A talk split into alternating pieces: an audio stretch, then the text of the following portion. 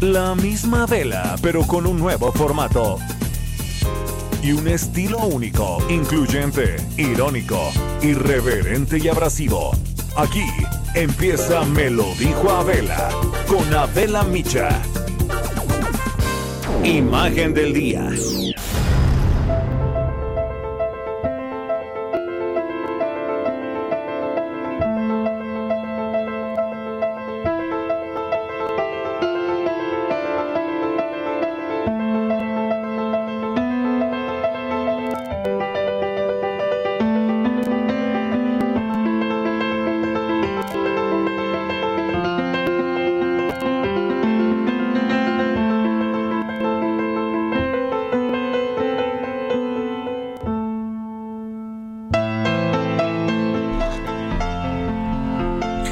Les quiero hablar de la doctora Sara Gilbert, quien ha sido considerada el genio detrás de la vacuna que hasta ahora va más avanzada contra el COVID-19.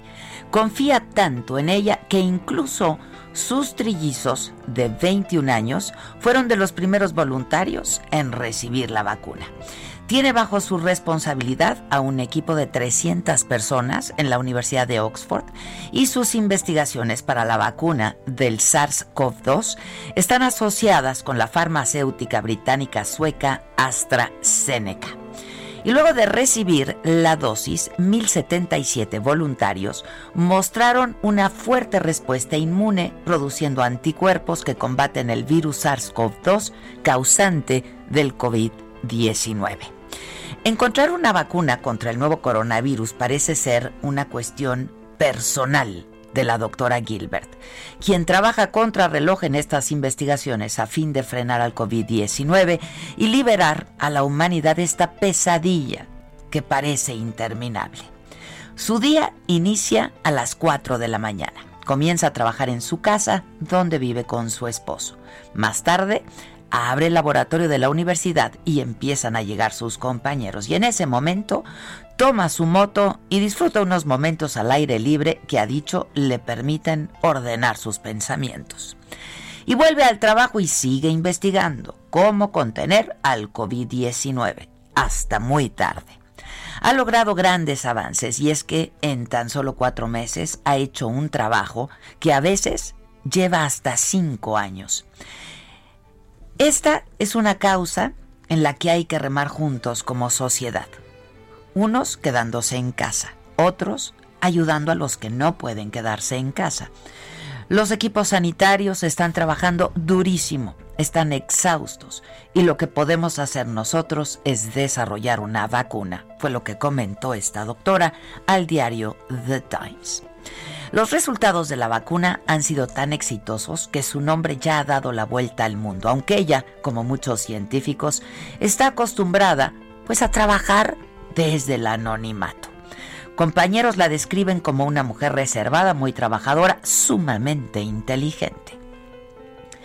En 1998 se convirtió en profesora universitaria y en madre de trillizos, que hoy, al igual que ella, trabajan en el campo de la bioquímica.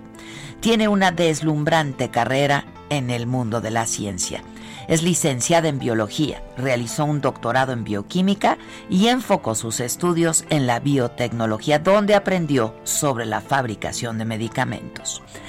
Desde 1991 obtuvo un puesto postdoctoral senior en la Universidad de Oxford en el campo de la genética, parásitos y la malaria lo que la llevó a trabajar en el desarrollo de vacunas. Y desde hace casi dos décadas ya, se ha dedicado a la investigación en laboratorios produciendo vacunas.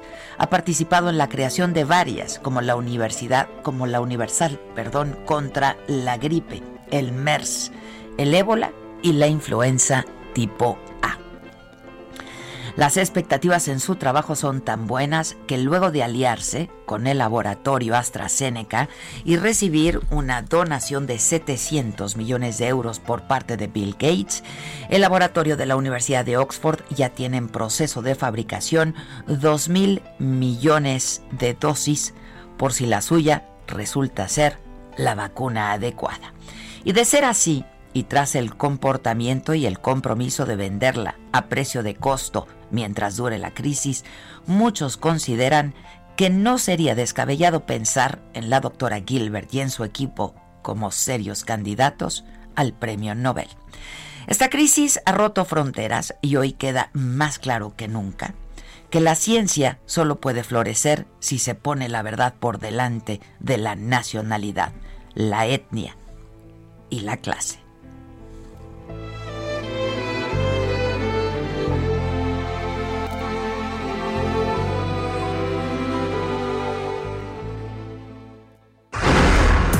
Resumen.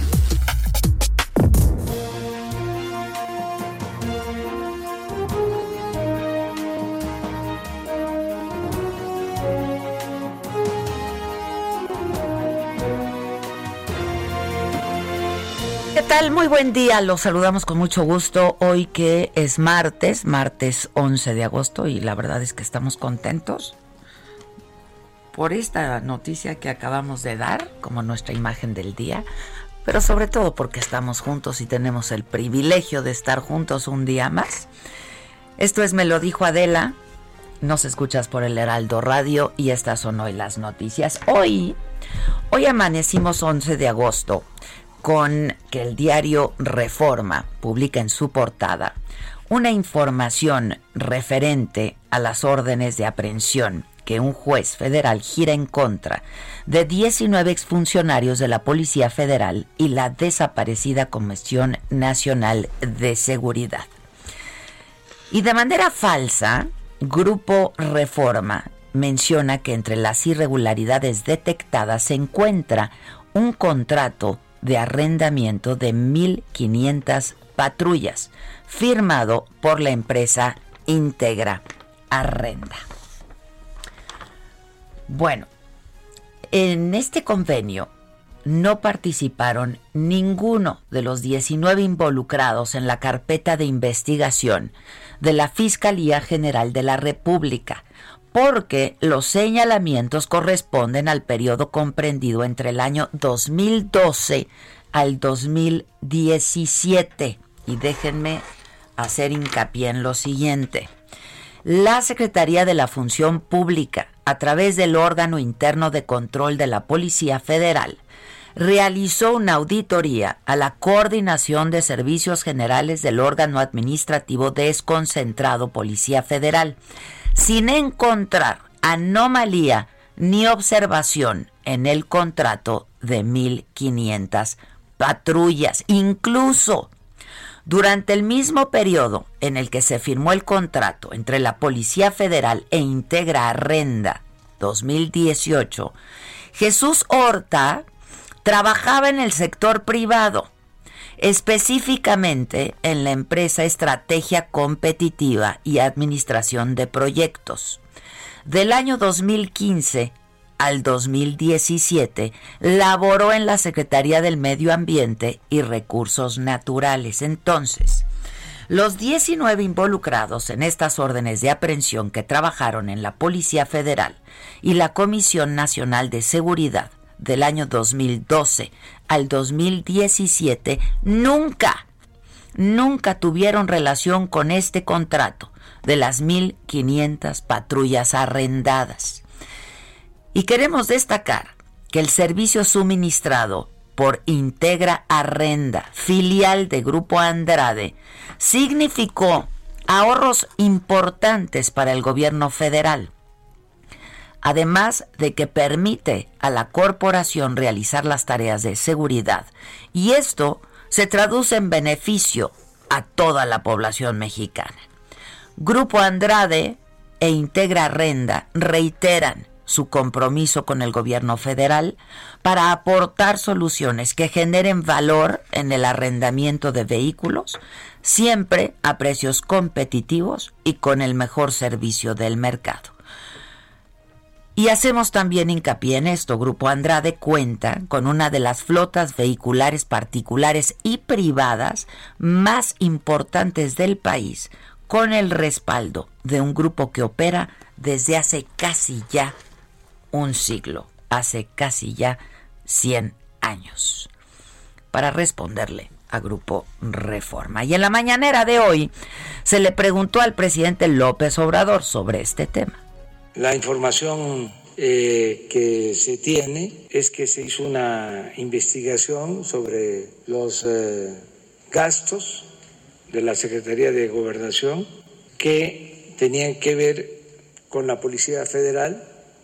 Entonces se sacaba dinero en efectivo de bancos y no había comprobantes a partir de una auditoría en donde incluso intervino la Cámara de Diputados. Entonces lo que procedía era presentar una denuncia a la Fiscalía. Ellos hicieron la indagatoria y llegaron a la conclusión de que no hay eh, comprobantes sobre el manejo de estos fondos, pero está totalmente eh, documentado. La instrucción que tienen todos los servidores públicos es que al conocer de un presunto delito se denuncie, sea quien sea. También en la mañanera de hoy el presidente informó que existen los recursos suficientes hasta por 100 mil millones de pesos para la compra de vacunas contra el coronavirus. Esto nos lo ha informado el secretario de Relaciones Exteriores, que van a ser los eh, gastos mínimos, pero que no va a tener propósitos de lucro. Pero aún eh, comprándolos, el gobierno de México tendría eh, los fondos suficientes. Si este, cuestan eh, mucho las dosis, tenemos una reserva hasta de 100 mil millones de. Bueno, y justo el canciller Ebrard detalló que entre septiembre de este año y enero del próximo del 2021 hay tres protocolos ya de entendimiento con tres empresas distintas para entrar a la fase 3 de la vacuna contra el COVID. Unidos los de China se llama entendimiento porque es un memorándum de entendimiento. ¿Qué, ¿Qué va a suceder con esos memorándums de entendimiento? Bueno, el objetivo es que en México se lleven a cabo lo que se denomina la fase 3 del protocolo clínico de cada una de estas vacunas o posibles vacunas. Esto se lleva a cabo conforme a las normas de la Secretaría de Salud y de COFEPRIS y nuestra tarea es buscar que se den estos entendimientos y que México entonces pues, se puedan llevar a cabo en su caso estos ensayos clínicos. Justo ahí también estuvo nuestro compañero, como cada mañana, Francisco Nieto, reportero del Heraldo. ¿Cómo estás? Desde Palacio Nacional, Francisco, ¿cómo estás? ¿Qué tal, Adela? Buenos días. Hoy en la mañanera el presidente López Obrador también dijo que volvería a saludar a la madre de Joaquín El Chapo Guzmán y también se asumió como el responsable directo de la liberación de Ovidio Guzmán. Y todo esto en relación con las acusaciones mutuas entre tanto del presidente Calderón como del propio López Obrador. Ayer Adela, el presidente López Obrador acusó a la, a la administración del expresidente Calderón de haber convertido al país en un narcoestado, pues puso en la Secretaría de Seguridad Pública a Genaro García Luna, acusado en los Estados Unidos de haber tenido nexos con la delincuencia organizada y ayer mismo Calderón respondió que él no saludó a la mamá del Chapo Guzmán como lo hizo el presidente López Obrador. Hoy en la conferencia, pues el presidente dijo que el pleito no es con él, sino con el fiscal en los Estados Unidos que está investigando a García Luna, por lo que no tiene la culpa de que el, el expresidente Calderón se enoje. Respecto a las órdenes de aprehensión contra eh, 19 exfuncionarios, entre ellos Jesús Horta, ex jefe de la Policía Capitalina y también exdirector de Administración de la Policía Federal, el presidente detalló que se hizo una investigación sobre los gastos de la Secretaría de Gobernación cuando la Policía Federal estaba ahí en la administración del expresidente Peña Nieto y se descubrió que se sacaba dinero en efectivo de bancos y no había comprobantes, por lo que puso, por lo que ya se puso la denuncia e insistió que no será un encubridor. Adela incluso relató que ayer en una reunión privada con su gabinete les pidió no caer en actos de corrupción y puso como ejemplos al propio García Luna y a Emilio Lozoya, exdirector de Pemex. Les expuso que, que un caso de corrupción como los que se están investigando en estos momentos sería una gran decepción y una traición para los mexicanos. En ese sentido pidió a la gente que les ayude a ubicar a pues a funcionarios que anden en malos pasos, a, a funcionarios fantoches, para que desde este momento se les vaya ubicando y se les pueda ir dando seguimiento de posibles actos de corrupción. Adela, eso fue lo que más, lo, que más, lo que sucedió en esta mañanera, Adela. O sea, fantoches si llegaban en su camionetota o y se subían en la parte de atrás o si había alguien que les cargara la bolsa o el portafolio o cómo. Es correcto. Porque sí lo hemos visto, ¿no? Pues unas muestras de cómo es un funcionario fantoche. Pero sí hemos visto eso en esta administración. Que es un funcionario que empieza eh, desde abajo, que vive por lo regular en una colonia popular y posteriormente eh, ocupa otra residencia para luego irse a vivir a las Lomas o al Pedregal y después ya comprarse un departamento en Miami. Que ese tipo de personajes hay que ubicarlos y le pide a la gente. Pues, pues está bien fácil, ahí está Bartlett. Sí, aquí vemos mucho, de hecho, cuando eh, estamos esperando a los funcionarios por corregidora, pues vemos que bajan en sus camionetas, bajan con guaruras, bajan con gente que les está cargando pues las bolsas. Y bueno, no es tan distinto como se veía en otros en otras administraciones. Ah, pues entonces denúncialo, Francisco, tú que lo ves todos los días. pues sí, además que me digan dónde tenemos que mandar nuestros nuestras acusaciones, pero bueno, el presidente explicó que esos son los eh, funcionarios fantoches. Bueno, a ver si podemos recopilar esas imágenes, ¿no? Este, para que vean que sí, sí existen. Este, bueno, pues también dijo que el expresidente Calderón estaba muy enojado con él, ¿no? Sí, habló de que ayer el presidente pues estuvo dando declaraciones respecto a pues a, las acusaciones que dio el, el presidente López Obrador de que fue un narcoestado su administración, especialmente por haber tenido ahí en la Secretaría de Seguridad Pública a Getaro García Luna y bueno, pues el, expresidente contestó diciéndole que él no saludó a la madre del Chapo Guzmán como sí lo hizo el presidente López Obrador y bueno, hoy López Obrador respondió que lo volvería a hacer. Ya, bueno. Sale Francisco, gracias, ¿eh? Buen día. Buen día, Adela. Bueno, en números de COVID, este, cifras oficiales reportadas ayer por la tarde, México registra 53 mil defunciones por coronavirus, 485.836 contagios confirmados. En un día se reportaron 705 decesos, 5.558 nuevos casos de COVID-19. La Ciudad de México, el Estado de México, Guanajuato son las entidades con más casos acumulados. Nayarit y Colima registran en este momento la mayor ocupación hospitalaria. A mí sí se ha aplanado la curva, pero para arriba. O sea, sigue arriba. Es una curva plana ahorita. Este pero está instalada ahí, ¿no? Este.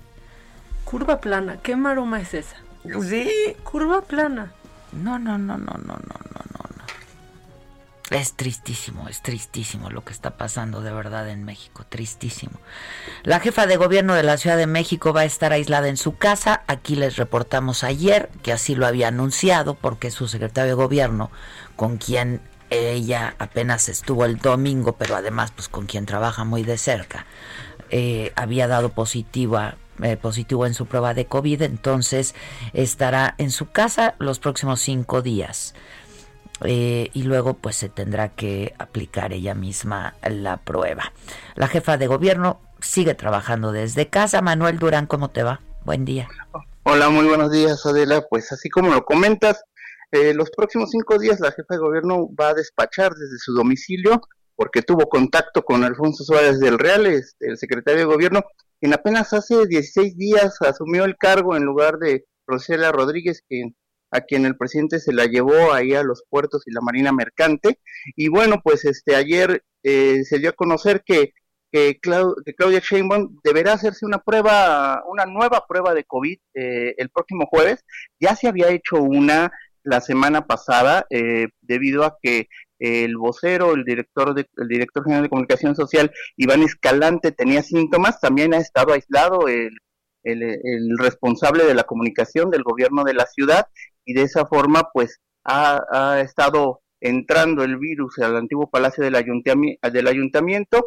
Se le preguntó, le preguntamos ayer a la jefa de gobierno si no había problemas de gobernabilidad en el, en el sentido de que las dos principales cabezas de la administración capitalina pues estuvieran en casa despachando. Ella dice que no, que están al 100 eh, trabajando, no hay problemas de gobernabilidad y que tienen la comunicación remota de manera permanente, que incluso hay una, una forma de comunicación con, con el C5 que controla todas las cámaras que vigilan la ciudad y que pueden saber en tiempo real qué es lo que está sucediendo. De hecho, ayer a las 10.35 más o menos, eh, el secretario de gobierno escribió la confirmación de que dio positivo a COVID en sus, en sus redes sociales y 28 minutos después la jefa de gobierno lo hizo eh, también en, en su cuenta de Twitter y anunció que entraba a la conferencia virtual desde, desde su domicilio y de esta forma pues eh, el, en el gabinete de, de la administración Chainbaum ya hay otros este, altos funcionarios que han dado positivo al COVID, entre ellos el el secretario de Desarrollo Económico, Fadlala Cabani, quien ya salió, lo mismo que Estela Damián, la responsable del DIF, y la directora general del Metro, Florencia Serranía Adela. Ya, bueno, pues este, entonces tendrán que aplicarse la prueba en los próximos días, ¿no? Tanto ella como Iván, supongo. Sí, así es. Por de la comunicación. Por lo pronto, la jefa de gobierno el jueves y a partir del jueves eh, decidirán si ya puede regresar. Ella ya ha dado de negativo. Ayer nos dijo que se sentía muy bien, que no tenía ningún tipo de síntoma. Lo mismo el secretario de gobierno es asintomático, pero positivo, porque ya, ya había tenido contacto precisamente con alguien cercano en el gobierno y pues está rastreando todavía la red de contactos que, de, de, este brote en el, en el ayuntamiento. Bueno, pues estaremos atentos. Muchas gracias. Hasta luego. Gracias, buen día. Oigan, un accidente terrible. Eh, se habla de varios muertos y varios heridos. Una volcadura de un camión de turistas sobre la carretera México-Toluca. Eh, iba rumbo a Toluca. Eh, se, se, hablaba de 13 muertos, 27 personas heridas. No sé si Misael, que nos tiene ya el reporte más actualizado, eh, Daniel, perdón, Daniel Magaña, si nos tienes el reporte actualizado, eh, ¿qué, ¿qué, es lo que, lo que se ha informado? Esto fue durante la madrugada, ¿no? ¿Qué tal, Adela? Muy buen día. Efectivamente, eh, aproximadamente a las eh, dos y media de la madrugada de este martes se registró este fuerte accidente en el kilómetro 38 de la autopista México-Toluca en dirección hacia la capital mexiquense, donde este autobús de pues la línea con razón social futura eh, pues eh, se volcó en esta sola en esta zona se ha confirmado bueno precisamente se hablaba de 10 muertos aumentó a 13 el número de decesos en este accidente y más de 25 lesionados que fueron trasladados hacia algunos hospitales del el Valle de Toluca. Hace apenas 20 minutos aproximadamente se ha reabierto el tránsito vehicular de esta pues vía federal. Hay que recordar que en este punto pues confluyen tanto la carretera carretera federal como la autopista México-Toluca, así que se vio muy afectado por varios minutos en este lamentable accidente que, bueno, pues ya han retirado de este vehículo y también han trasladado los cuerpos hacia el servicio médico forense. El reporte de la horrible, ¿eh? Este, ¿quién, qué, me decías? No, no alcancé a escuchar bien. Eh, ¿Se habla de cuáles pudieron ser las causas del accidente? Fíjate que estuvo lloviendo en eh, pues prácticamente toda la noche. Esta curva es peligrosa, ya se han registrado otros accidentes pues con eh, vehículos de carga, también de vehículos de pasajeros en esta zona. Es una curva peligrosa. Estuvo lloviendo del lugar eh, pues precisamente donde fue el impacto, que podemos decir está a 70 metros de donde quedó el autobús. Esto nos habla pues de la magnitud con la que pues venía en este en esta curva descendente y pues seguramente el exceso de velocidad, el pavimento mojado. pues contribuyeron a este fuerte accidente en donde, pues lamentablemente, 13 personas murieron el día de hoy. Terrible. Gracias por el reporte. Gracias, Daniel. Hacemos una pausa, regresamos con mucha más información esta mañana. No se vayan. 5521 53 71 26. En Me lo dijo Adela, te leemos, te escuchamos y te sentimos. Tiquitiquitín, tiquitín. ¿Cómo te enteraste? ¿Dónde lo oíste? ¿Quién te lo dijo? Me lo dijo Adela. Regresamos en un momento con más de Me lo dijo Adela por Heraldo Radio. Continuamos con el estilo único y más incluyente, irónico, irreverente y abrasivo en Me lo dijo Adela por Heraldo Radio.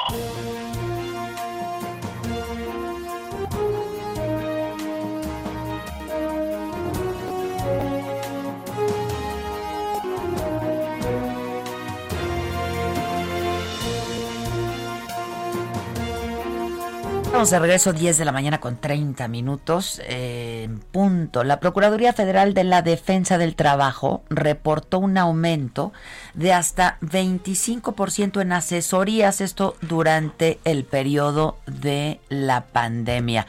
¿Nos explicas, Misael Zavala, cómo te va?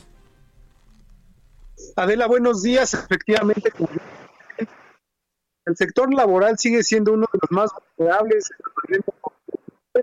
eh, debido a esta emergencia sanitaria, la Procuraduría Federal de la Defensa del Trabajo, la Profedet, reporta un aumento de asesorías, ya que en total se tienen 115 mil reportes de trabajadores por despidos injustificados, disminución de sueldos, descansos sin salario, renuncias obligatorias, entre otras irregularidades que reportan los trabajadores eh, por parte de sus empleadores. La Procuradora General de esta institución, la Profedet, Carolina Ortiz Porras, dice que a cinco meses de iniciada la pandemia, eh, pues continúa el problema de vulneración de los derechos de los trabajadores, lo cual se traduce en un 26% más de asesoría respecto al año pasado. Eh, Ortiz Porras detalla que de marzo a principios agosto se han dado 115 mil denuncias contra empleadores. De estas, más de 10 mil 100 han llegado a través de la Procuraduría Digital.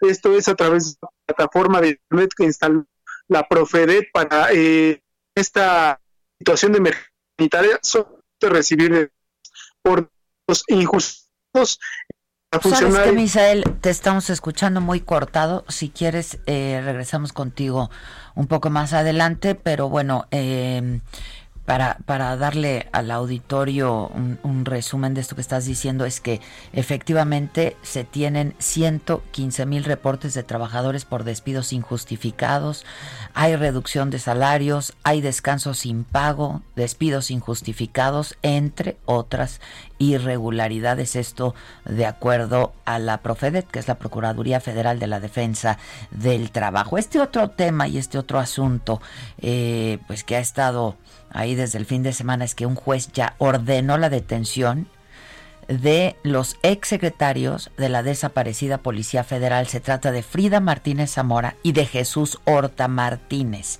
y de 17 personas más. Diana Martínez nos tiene todos los detalles de esta información. Diana, ¿cómo estás? Sí, ¿me escucha Diana? Porque no la escucho. ¿La tenemos? ¿Sí la tenemos? Sí. Diana, ¿cómo estás, Diana? Buen día. Diana. No sé si estamos teniendo problemas nosotros con, ahora sí que la DESA del DC. Este, pero bueno, estas personas están acusadas, son 17 órdenes de aprehensión más estas otras dos por el delito de delincuencia organizada con la finalidad de cometer operaciones con recursos de procedencia ilícita. Se está hablando de casi 2.500 millones de pesos. Diana, a ver si logramos escucharte. ¿Cómo estás? Adela, muy buen día. Como lo señalas, un juez ordenó la detención de los exsecretarios de la extinta Policía Federal, Frida Martínez Zamora y Jesús Horta Martínez, y otras 17 personas más por el delito de delincuencia organizada, con la finalidad de cometer operaciones con recursos de procedencia ilícita, conocido como lavado de dinero, esto por un monto de casi 2.500 millones de pesos, luego de que se detectó el posible desvío eh, de recursos en la adquisición de aeronaves y tecnología, la Secretaría de Seguridad y Protección Ciudadana presentó una denuncia ante la Fiscalía General de la República. El Ministerio Público Federal, después de una investigación, judicializó la carpeta de, investigación y solicitó a un juez las órdenes de aprehensión en contra de los funcionarios. Los mandamientos judiciales fueron otorgados por un juez del Centro de Justicia Penal Federal eh, del altiplano. Recordarás que Frida Martínez es cooperadora del exsecretario de Gobernación Miguel Ángel Osorio Chong, mientras que Horta eh, se desempeñó como exsecretario general de la Policía Federal de 2012 a 2014. La Fiscalía también solicitó la aprehensión de Carlos Hipólito Rivera Codina, Eleuterio Enrique Pérez Romero, Everardo Guzmán Linares y Federico Emilio Metzger Sánchez Armas, entre otros exfuncionarios. Adela. Bueno, pues vamos a estar muy muy atentos y te agradezco el reporte, Diana. Muchas gracias. Gracias. Gracias, buenos días. Oigan, este asunto de las clases a distancia, ¿qué van a hacer? Y bueno, a través de la televisión, de la radio, en fin, ¿qué van a hacer las escuelas particulares? Bueno, las del Estado de México están dando descuentos en colegiaturas para pues tratar de conservar la matrícula escolar porque ya cayó en escuelas privadas del Estado de México un 20%. Eh, ya dependerá el descuento de cada escuela. Están también ofreciendo planes especiales de pago, esto de acuerdo a las necesidades de los padres de familia, eh, pues porque están viendo afectados sus ingresos, ¿no? Este y está siendo un problema un problema importante esto porque pues la gente ya escuchamos está perdiendo su trabajo han habido despidos y luego han habido reducción de salarios. Y luego las clases que no son presenciales eh, pero siguen cobrando las colegiaturas y los padres de familia pues simplemente este no los padres de familia pues no no están pudiendo no están pudiendo pagar las colegiaturas tal y como y como estaban. Rápidamente en el escenario internacional, el presidente de, Rusia, Vladimir Putin, informó que su país registró ya la primera vacuna contra el COVID-19, le llamaron Sputnik 5. Y dijo el presidente eh, Putin que ya va a empezar a distribuirse el, eh, el próximo año, los primeros días de enero, de hecho dijo el 1 de enero, del 2021. Durante una videoconferencia con miembros de su gobierno explicó que esta vacuna otorga una inmunidad duradera y además dijo que incluso ya una de sus hijas la recibió. Tuvo un poco de fiebre, pero nada más dijo. Antes de este anuncio, científicos extranjeros dijeron estar preocupados por la rapidez con la que se creó esta vacuna. Es una vacuna este que la sofisticación no es tanto hacerla, sino pasar por todas las fases de comprobación. La Organización Mundial de la Salud pidió respetar las líneas directrices y directivas claras en materia de desarrollo de este producto. En septiembre va a comenzar la producción industrial de esta vacuna porque 20 países han encargado ya mil millones de de dosis. Bueno, pues así las cosas en este tema y en esta en esta materia. ¿Tenemos deportes, animalito? Siempre hay deportes. Siempre hay deportes. Deportes. ¿Cómo están? Muy buenos días. Pues muy contento, como siempre hay deportes. Eh, pues crisis en el fútbol tapatío. Ahora fue Rafael Puente Junior, quien fue cesado de su cargo como director técnico del conjunto de los rojinegros del Atlas. Esto obviamente pues al tener nulos resultados, tener sumergido en la tabla este conjunto rojinegro. Y pues bueno, vamos a ver eh, qué va a pasar. Eh, por lo pronto, Rubén Duarte va a asumir el control del banquillo de forma interina. Esto de cara al duelo a la jornada 4 ante el Toluca, que se va a celebrar el próximo jueves en la cancha del Estadio Jalisco. Hay que recordar, hay jornada doble y pues muchos nombres empiezan a surgir eh, para poder llegar a, suplir a, Puente. Eh, pues siempre sale ahí el profe Cruz, que podría ser el relevo. Pero bueno, me han dado información, eh, otra vez mi amigo Lalo Maldonado. ándale. Lalo Maldonado de Guadalajara. Que pues son muchos los nombres, pero el que suena más fuerte es Lavallén, Pablo Lavallén, quien podría llegar al conjunto del Atlas. pues Lavallén estuvo militando en las filas del conjunto rojinegro cuando era futbolista profesional. Eh, pues hay que, hay que recordar lo que, estuvo por ahí eh, pues jugando este Lavallén y ahora podría regresar eh, al parecer ya hay eh, contacto con este eh, técnico sudamericano. Eh, ha, tenido experiencia en banquillos como el Colón, que fue el último equipo que dirigió. Y bueno, vamos a ver qué es lo que pasa con el conjunto del, del Atlas de Guadalajara. Por lo pronto, pues vamos a ver pues la jornada doble del fútbol mexicano que arranca el día de hoy con partidos interesantes.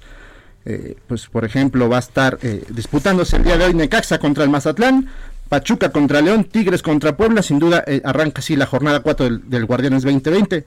Para eh, el día de mañana miércoles, Querétaro contra Cruz Azul, Juárez contra la Chivas Rayadas de Guadalajara, Pumas contra Monterrey, Tijuana contra el Atlético de San Luis y para cerrar la jornada 4, Atlas contra el Toluca y América contra Santos. Esta es la información del fútbol nacional. Y para eh, temas internacionales, el Inter de Milán se clasificó este lunes a las semifinales de la Europa League. hay que recordar que este torneo se está jugando a partido único, eliminación directa. Y bueno, eh, pues derrotan 2 por 1 al conjunto del Bayer Leverkusen. Eh, tres goles eh, del partido tuvieron el lugar en la primera hora. El italiano, italiano perdón, Nicolo Varela y el belga Romelu Lukaku es el futbolista que marcan los goles para el Inter de Milán. Y pues así como se clasifica el conjunto Nerazzurri a la pues, Europa League y sigue avanzando a las semifinales. Y por otra parte, y en temas que nos gustan, el golf, por ejemplo. ¿Qué tanto te gusta? Tan apasionante. Ah. Tú sabes que me gusta mucho el golf y que me gusta por ahí echar ahí el, eh, partidito. Eh, bueno, pues eh, la golfista mexicana Gaby López informó que ya quedó negativo en la más reciente prueba de COVID que se realizó. pues hay que recordar que pues esta había golfista mexicana había dado positivo, obviamente. por lo pronto, con esta noticia buena para ella, va a poder reaparecer el próximo fin de semana en el Ladies Scottish Open que se realiza en Escocia. Esto sin duda es una muy buena noticia para ella. Eh, hay que mencionar que el pasado 29 de julio fue cuando dio positivo esta golfista mexicana Gaby López positivo por COVID y pues ahora está limpia, digámoslo así, y se va a poder presentar a disputar este certamen que pues sin duda le da mucho mucho cartel. Sí, ha notado que conocen cada vez más gente que está dando positivo. Sí. Ah, que no tenía ni idea. Por cierto, ¿se acuerdan del, asunto que este que Hugo López, el portero de, Monterrey, que había dado este ah, que varias veces, ajá. quedaba negativo, no, no, no, que, que, festejó su cumpleaños. Ah, que y que lo separaron eh, por lo pronto en lo que se realizaba la prueba y que se le involucró a Diego Reyes, jugador del Necaxa y que él, eh, perdón, de Tigres, y que él dijo a mí ni me metan, yo solo fui a entregar el regalo.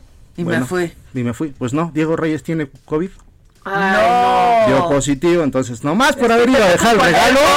te da con cualquier, nomás con dar, ya estás. Nada más por ir a haber dejado el regalo. Pues es que está en todos lados. Está en pues todos lados. Pues bueno, este portero, el compadre, el amigo, donde se conocieron eh, desde, desde la América, él pues no salió positivo, pero Diego Reyes Oye, ¿fue fiesta en grande? Pues se dice que hubo, hubo músicos, este, pues es que no entienden, la verdad, también el chicote Calderón que de Chivas, también le sacaron ayer unas fotos eh, donde se ve cantando con la banda, el trombón acá atrás de él. Oye, compadre, el trombón está soplando. sí. Y, así va a seguir cayendo más gente porque también ya es incontenible. Sí. Poco a poco, eh, pues vamos conociendo, como dices tú, gente que va dando. Cada vez más, ¿no? Cuidémonos y, pues, como decías tú, hacer hasta lo imposible. y lo impensable, por, no contagiarse, sí. pues así está el mundo de los deportes. Está vamos a bien duro, ¿eh? La verdad es que está bien duro lo que nos tocó vivir, lo que nos está tocando vivir. Y, y yo no sé, o sea, hay una falta de reconocimiento, una realidad que pues que ahí está, ¿no? O sea, ¿cómo, nos pueden decir que sí, pero que no, pero que está mejor, pero que estamos mejor que ayer? Esto es lo que es increíble. Que la curva es plana, esa es, que esa está de premio. La curva es plana. Sí, pues como la Tierra. No, no, no, no, no, La curva es plana. Como la Tierra. ese es un logro. La curva está instalada ahí, ¿no? Este y ya se quedó ahí y está. Pues si bien no no aumentan así dramáticamente y exponencialmente no los los números de contagios y de fallecimientos. Ahí están o sea se mantienen. se mantienen entre 600 700 800 y es que un dato importante creo que también los que se hacen y tienen la posibilidad de hacerse los estudios en laboratorios privados el gobierno les pierde de pronto el rastro Ah, claro. Pero pues claro, sí. hombre, no, se reporta. Entonces, no se reportan esas personas. Este, Y, Y los luego- que muerden, mueren, perdón, bajo sospecha. Exacto, tampoco, esa es la cosa, ¿no? Porque, a ver, la gente dice, bueno, los muertos no se pueden ocultar. No, pero las causas del fallecimiento sí. Y son los que muy probablemente no se están contabilizando y por eso hay un subregistro.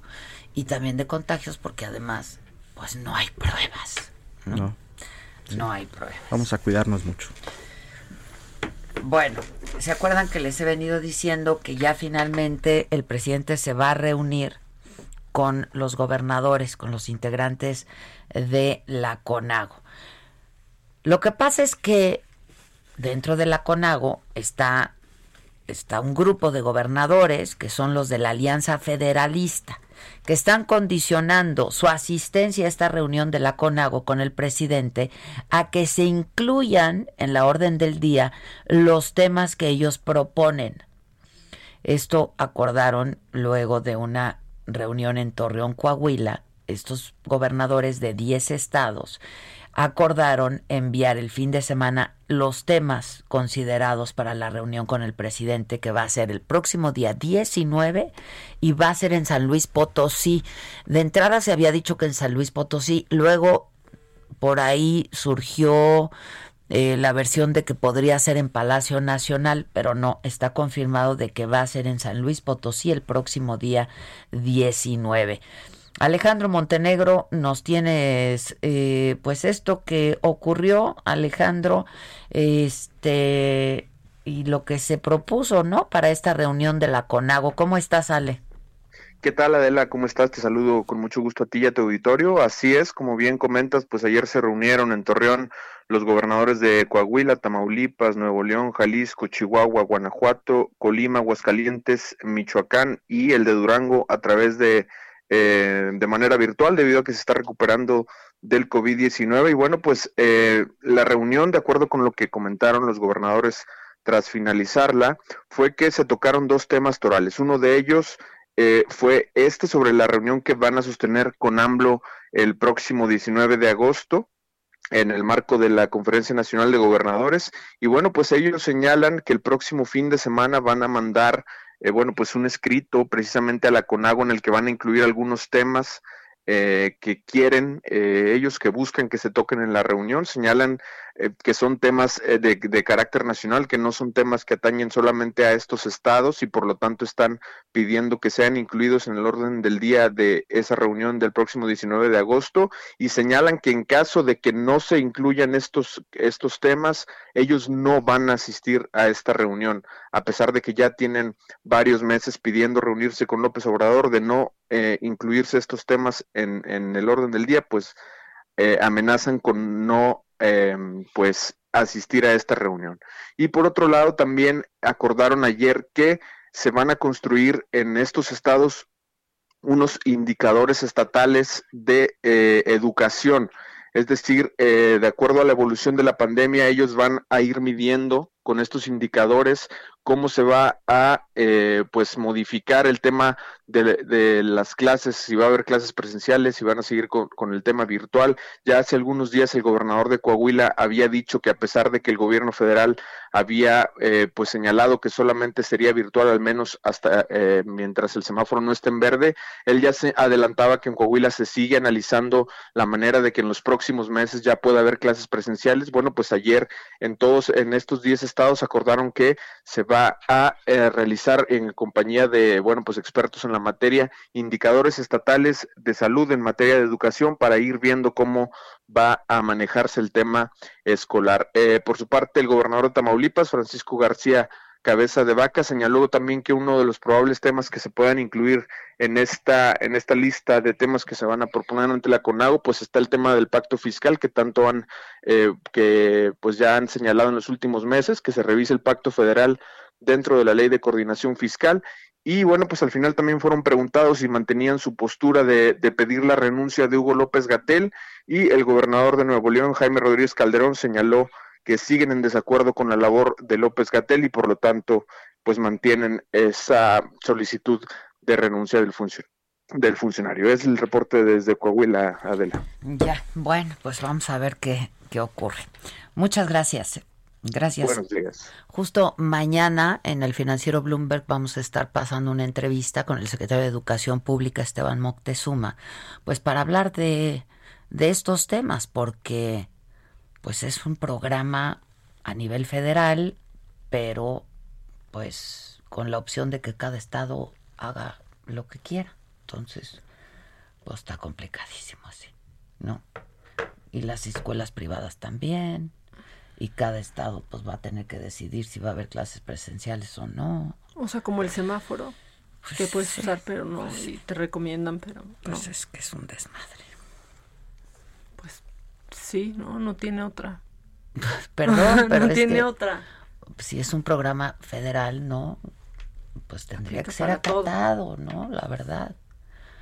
Este, pero bueno, en Estados Unidos eh, ya hay muchos estados en donde sí efectivamente los niños han vuelto a clases presenciales y ha aumentado el número de contagios, ¿eh? Esto a pesar de que pues Trump dijo que los niños eran inmunes. ¿Te acuerdas? Sí, Entonces por eso lo bajaron de Twitter este, por, da- por estar dando esa falsa información. Lo que se ha dicho es que los niños menores de 10 años no son transmisores, No que sean inmunes. no que sean inmunes. Eso no significa que no a su vez se contagien y que se les pueda complicar, ¿eh? Se les pueda complicar. Con el o síndrome sea, de Kawasaki. Pues entre otros, entre otros, ¿no? Y si ahora que abran las escuelas, regresa Trump y ya de paso algunos otros. que regresen ellos antes, ¿no? Trump va a perder la elección, ¿no? ¿Qué tal ayer? ¿Qué ta- El miedo no Ah, anda en pues burro. no, ¿Qué tal ayer? ¿Qué tal Se ayer? nos- se nos asustó ayer con el tiroteo afuera de la Casa Blanca. Sí. ¿No? Pero vinieron, por- pero, pero lo, lo, lo, lo hizo con estoicismo. What, what, what, pardon, excuse me. Sí, y ya se lo llevaron. Y se lo llevaron. Tieso, tieso como su peluquín. Ahí anda el trompas. Ay, ese peluquín también, no se le mueve nada. No, ya. tiene gente que lo quiera cerca. O sea, porque si un amigo, amigo de verdad, trae eso en la cabeza, tú se lo dices. Bueno, ¿no, no sientes que parece un animal muerto ahí en la cabeza? ¡Qué horror! O sea, sí se lo dices. Qué De horror. cuates. Oye, no te mandé, o Víctor te mandó, Víctor Micha te mandó eh, la nota de, de la- el estacionamiento de bicicletas en, en Japón. No, Víctor Micha, ¿por qué no me mandaste Está increíble, increíble, porque pues es una nota de que ahorita pues en Japón la bicicleta pues como es en solitario, claro. ¿no? Este se ha convertido pues en el medio de transporte por excelencia. Pero entonces, ¿qué pasa? Dejas la bici, otros la agarran, otros la tocan, ¿no?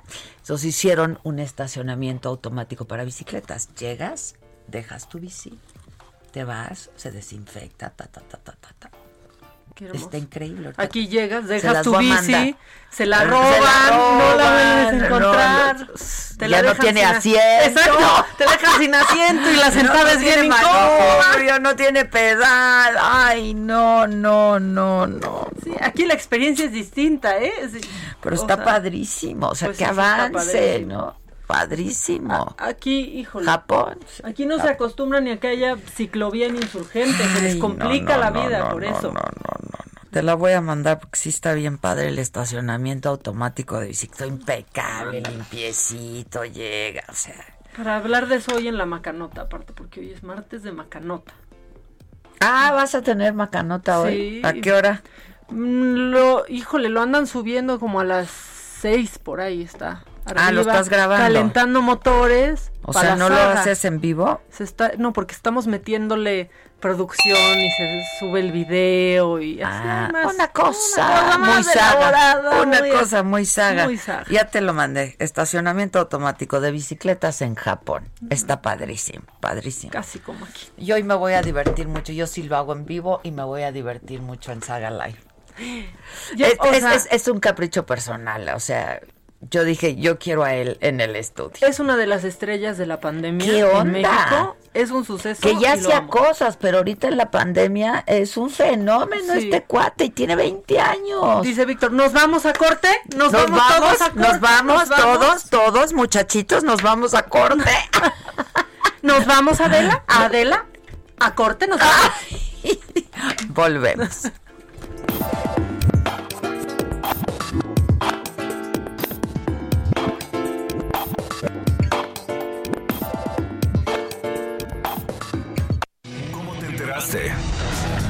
¿Dónde lo oíste? ¿Quién te lo dijo? Me lo dijo Adela.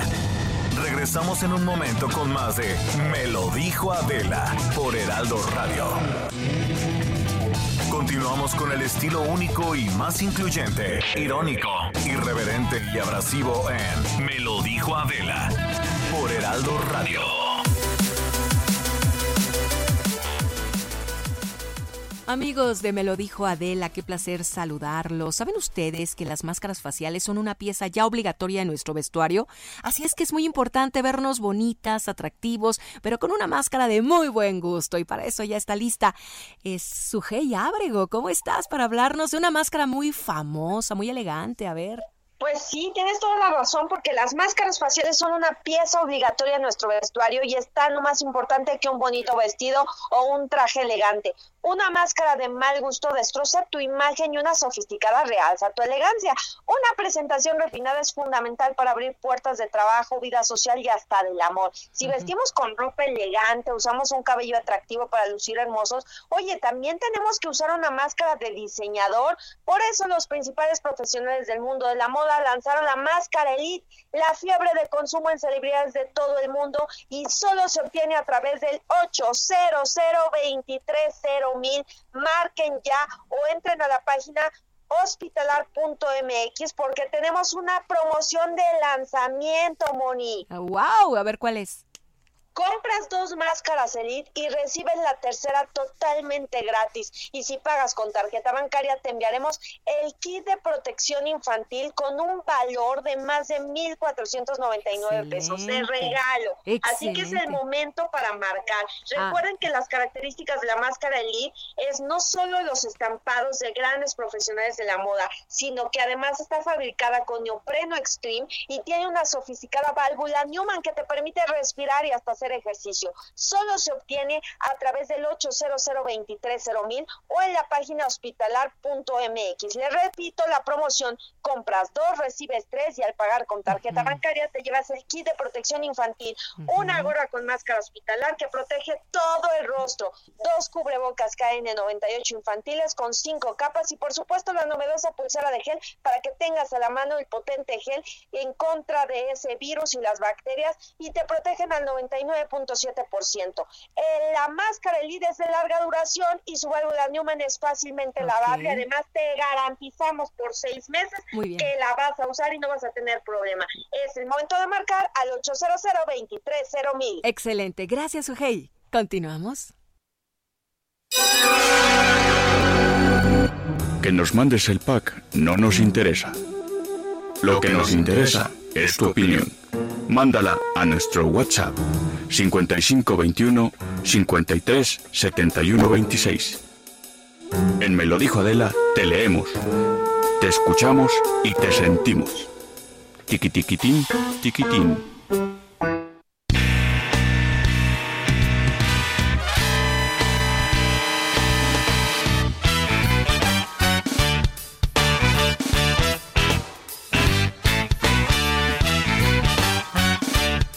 Macabrón lo que les acabo de contar en el coche. Eso sí está bien macabrón. Si supieran, si supieran.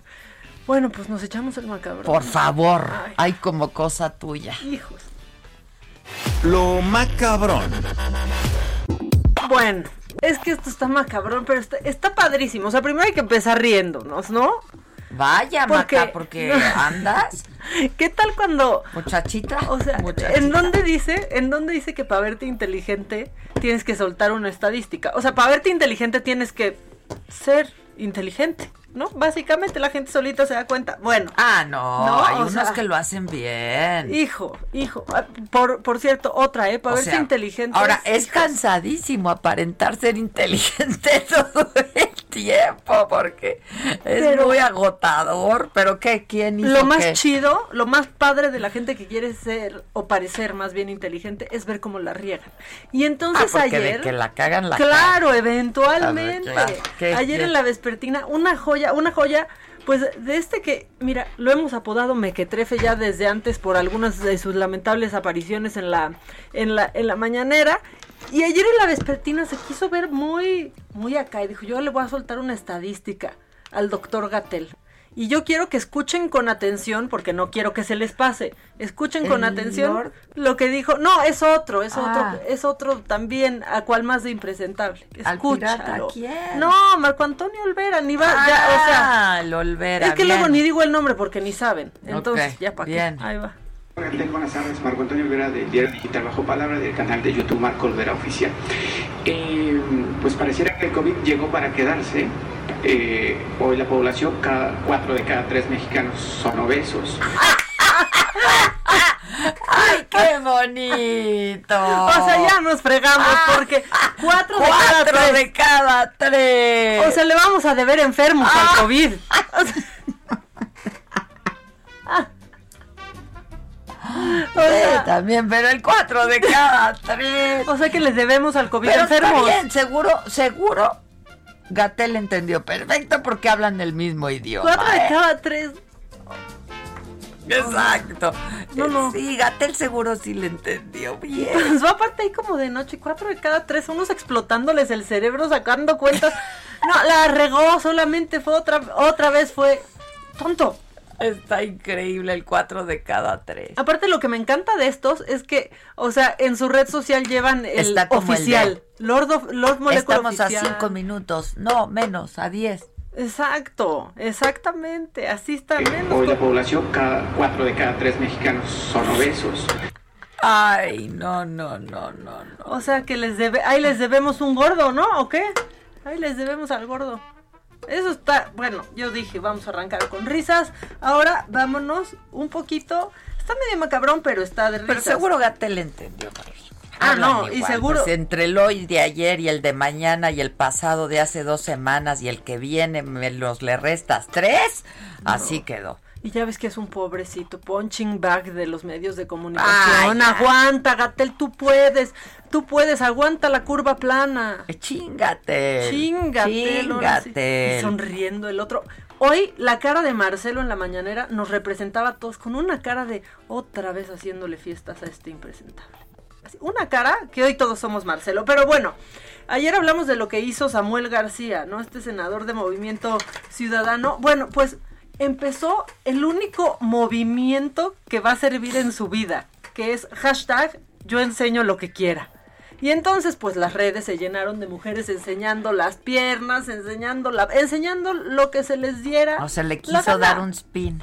No, no, no, la- las mujeres empezaron. Ah. Gracias a esto Ya, que hizo. ya, ya. Él pidió una disculpa, casi llora en un video bien falso, así de cuando cierras los ojos rápido y los abres hasta que te salgan lágrimas. Así, subió un video, la esposa dijo, yo sé al tipazo que tengo junto y claro que te perdono. Y aparte era el cumpleaños de la pobre mujer ayer, o sea, en su Ah, por eso comían las costillitas. no, estaban haciendo, porque a ver, también yo no entiendo cómo están dando la nota y no saben lo que estaban haciendo. Como tiene COVID y está en aislamiento en su casa y Se viven bajo el hicieron mismo una videoconferencia. eh, hicieron un live en Instagram, por eso ese video Se es hizo público y ¿Y? se hizo viral. Bueno, la cosa es ¿No que sabían que estaban haciéndolo público? ellos sí, algunos medios que dan la nota, no, eso es lo que está gacho. Ah, ¿por qué? O sea, ¿Qué dijeron? no, pues de- decían así como de, bueno, pero estaban hablando entre ellos, estaban en una transmisión, no estaban, o sea, no, es como que alguien no subió su videollamada, No, exacto. no, fue una transmisión por Instagram. Sí, digo, ya si quieren hacer un análisis profundo de esta idiotez, fue eso. Bueno, empezó el yo enseño lo que quiera, las mujeres de Movimiento Ciudadano en contra, o sea, todos así comiéndose entre todos, diciendo que cómo cabe alguien así en Movimiento Ciudadano, él una carta, y luego aparece Luis Donaldo Colosio, el hijo Sí, sí, de Junior. Exactamente, Luis Donaldo Colosio Junior pues a, a publicar una carta para, para su amigo como de son una gran pareja y espero que funcionen y es lamentable que hagas esto y es como de, güey, por háblale a tu amigo, o sea, ¿tú qué? Háblale a tu Es amigo, como no cuando publiques te una digo carta. que yo te felicite de tu cumpleaños por Twitter, o sea, por, no, o como si, si- te tengo en el WhatsApp. Claro, o si yo la riego en algo, subas una carta diciendo, No, Maca, pues, lamento Maca, mucho que ¿qué se te hayan ido las patas. ¿Qué te diría? La cagaste, ya, no me digas nada, la cagaste. La cagaste. Y ahí se acaba la plática, ¿no? Sacas toda una carta. Bueno, y entonces se sube a este tren, ¿no? Como para él quedar del lado bueno y que le sacan tweets del pasado. Y ya cuando ¿A te Luis sacan, Donaldo? claro, y ya cuando te sacan tweets de hace tres años, ya te atoran. A ¿Qué todo le mundo. Un tweet en donde cuenta un chiste aparte, ¿no? Y es un juez. Entonces, ¿cuándo se dio cuenta un juez a una prostituta? Entonces, ¿cuándo se dio cuenta usted de que había sido violada? La prostituta secándose las, las lágrimas cuando el cheque rebotó. Güey, ya. Si te sacan el tweet, o sea, si te sacan el tweet del 2010, di- del 2012, te van a Oye, atorar. por cierto, no sé si lo traigas en lo macabrón o no, pero otra vez Barbosa. Claro que sí. Sí lo traes, sí, pues sí. No, de una vez. Es que Por- cada oportunidad que tiene el gobernador de Puebla, este, para... Salte de... No me metas esas ideas ahorita que estoy hablando, Víctor. Bueno, cada vez que tiene una oportunidad para quedar bien, la, la, de- la deja pasar, la desperdicia y entonces dice que pues muchas veces las mujeres pues, nos metemos en prácticamente en la boca del lobo, pero lo dijo mejor él. Bueno, peor, pero así lo dijo. Muchas veces las mujeres, no todas, ¿sí? Buscan un entorno que les es riesgoso. Y como son un grupo vulnerable, acaban sufriendo las consecuencias. vulnerable, ni tiene por qué haber un entorno riesgoso para las mujeres, es que esa es la cosa. ¿Por qué nos deja ahí en... Son un grupo vulnerable. ¿Por no, qué nos no- mete no ahí? somos un grupo vulnerable. Pero aparte ya dijo que muchas veces las desaparecidas es porque se van con el novio, o sea, las deja pasar. Y luego hay un candidato, Adela, para ser el nuevo Noroña. Porque mira, Ah, sí. podría sé. estar donando su lana para la gente que de verdad no tiene que comer, que se quedó sin chamba, pero no, ¿sabes qué dice? Yo voy a gastarlo en cachitos. Y es Martí Batres que cada día me está dando más, híjole, más pena. Ahí está lo que dijo.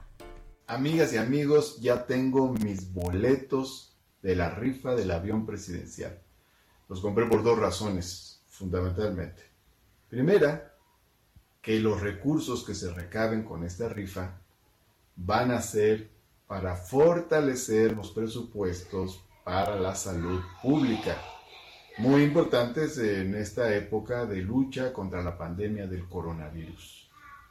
Pero además, porque esto significa terminar con uno de los símbolos más fuertes de la vieja presidencia faraónica.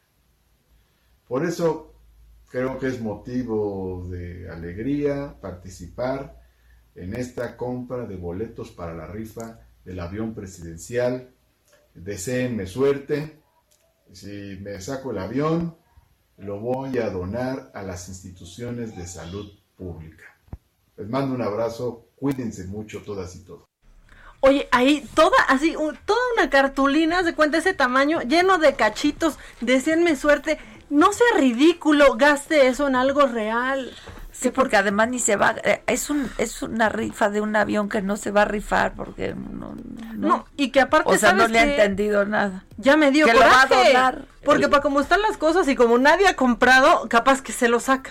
Se saca Sí, esa claro, lana. porque ¿No? O sea, ya no más faltaría, pero bueno, que si se lo o se declara lo va a donar. desierta, porque pues no se están vendiendo los cachitos. ¿Qué porcentaje irá, eh? Hace dos semanas iba Como el en 25.5. 25, ahorita qué será, pues no Y sé. eso porque se juntaron a los... Pero se los están ¿no? endilgando a muchos. Sí. Oye, y hoy que es martes de abogados, se hizo público ayer un caso terrible de un arresto a un niño de 8 años. ¿Viste Lo las vi, imágenes? lo vi, lo vi, lo vi. Pues se hizo ya, ya público, sucedió en el 2018 y arrestaron a este niño porque golpeó a la maestra, un niño de 8 años. Pero que al parecer después se supo que tiene una condición. ¿no? Exactamente. Y que claro, como lo arrestaron y lo agarraron, pues su reacción fue esa, como les pasa a muchos niños con una cierta condición. Y se ve al niño llorando, el policía explicándole. sí, sí, sí, está macabroncísimo. Pues sí, ahora va... Y los derechos de los niños. Claro, y parece que va a haber una, este, pues ya una demanda, porque justo quien trepó este, este video es el abogado de la mamá, y pues quieren incluso demandar al estado de, de la Florida. Entonces igual los abogados nos pueden decir ¿Cómo arrestas a un niño de 8 años? No le quedaban ni las esposas. Sí, no, no, no. y se puso, el niño, pues su reacción fue esa, ¿no? Sí, exactamente. Entonces, bueno, pero lo subieron a la patrulla, se porque le había pegado a la Miss, ¿no? Una cosa así, ¿no? Entonces que la Miss le habló a la policía, entonces la policía fue a la escuela y arrestan al niño. Lo arrestaron. Pues nada más lo llevan con el director, ¿no? Oye, y el policía diciendo cosas como de no, no, casi que me duele más esto a mí que a ti, no, me pongas en esta posición. El niño llorando, llorando. Este, es muy impactante este video, pero bueno, ya arrestaron al niño de de 8 años. Fue en el 2018, en noviembre del 2018. Pero ahorita están interponiendo. Pero ahorita está haciéndose haciéndose público este este video. ¿Quieres más macabrón o quieres a Gustavo? ¿Qué quieres? Tú dime, mira, ya está aquí tenemos. No, sigue. Vamos a seguir porque si ustedes viven en la Miguel Hidalgo, va a ser muy fácil que adopten en la alcaldía Miguel Hidalgo, que adopten a una coladera.